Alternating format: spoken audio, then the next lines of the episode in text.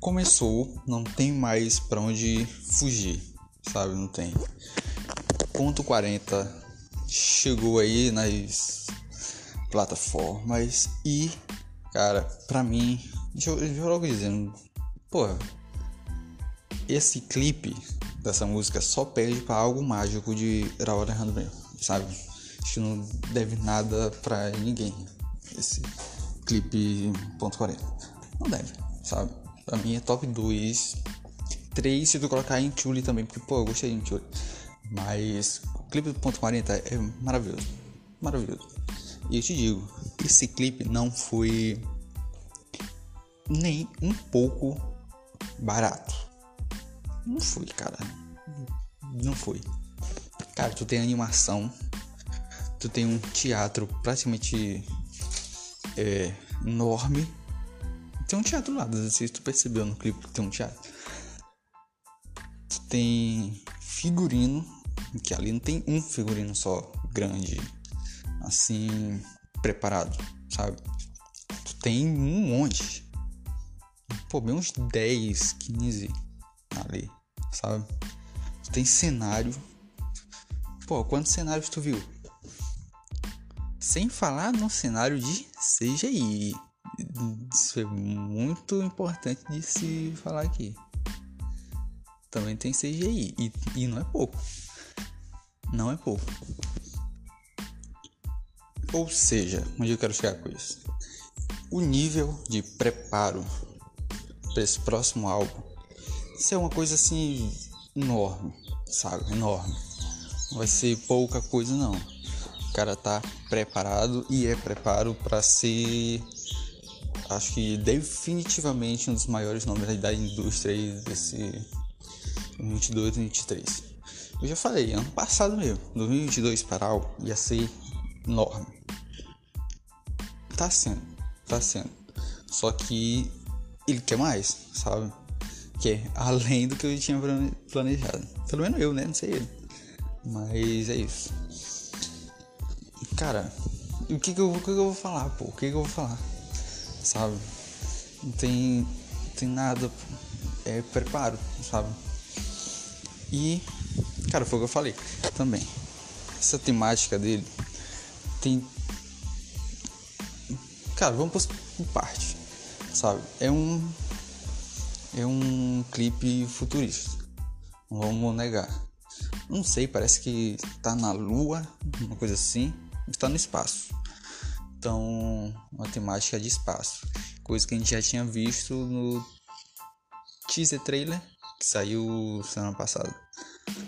Então, tem tudo a ver já. Eu tinha falado isso. E cara, não sei, parece uma prisão e ele tá tentando escapar de uma prisão. Tipo Matrix, eu não sei se pegou a referência disso. Quando a bala tá saindo da ponto 40. Eu não sei se aquela é uma ponto 40, mas. Pô, o nome da música é ponto 40, então seria um mínimo, né? Não sei, tem elementos do de Matrix lá. Então acho que tem tudo a ver também. E cara, é isso, futuro. Futurista é espaço. Porque também tinha alienígena no, teaser, no trailer, né? No teaser trailer. Então é isso. E o 2077 ainda me dá mais fundamento para isso, sabe? De dizer, cara, é futuro, sabe? Futuro. Porque eu fiquei naquela, né? Cara, o nome que tá lá no YouTube é ponto .40 ano 2077. Só que o nome que tá no Spotify é só ponto .40. O ano 2077 provavelmente deve ser o nome do álbum ou faz alusão a isso mesmo também, sabe? Ah, ó, essa aqui é ponto .40 do ano 2077. Então acho que esse ano aqui que a gente tá querendo colocar esse álbum. Temática, temática pura. Né? Então, e o ponto 40 hum, foi a música pareceu bem baixo. Sei, isso nunca tinha aparecido para mim. Mas a música que me recomendaram foi a ponto 40 do Baby Rasta de 2006. lá no YouTube tava 2006, então. Pô, eu, ah, olha o tempo dessa música. música é mais um sample, né? Também do Baby Heart e do Gringo. E tem a participação dele. Cara, é isso, cara. Eu, eu falei, cara, eu falei, eu falei. Cara, essa indústria é do sample, é da colaboração. Se fosse se fosse o Brasil, tu acha que ele podia até fazer o sample, mas o Baby Rush ia estar nessa música? Não ia, cara, certeza disso, certeza. E ele tá ali, bonitinho, do jeito que a gente já tá se acostumado a saber como que essa indústria funciona. Né? E é, componente de 2006. Aqui. Quer dizer, o vídeo está em 2006, né? Não sei se foi postado mais pra frente. Mas é isso. Pô, e o cara.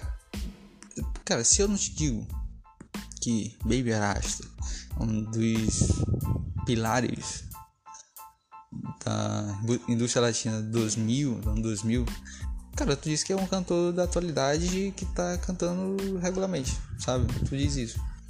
Não parece, mas é. É isso. Pô, o cara. Pô, é porque eu dizer que o cara canta bem nessa indústria de música, esse 2022, é... não sei, pode falar algumas coisas.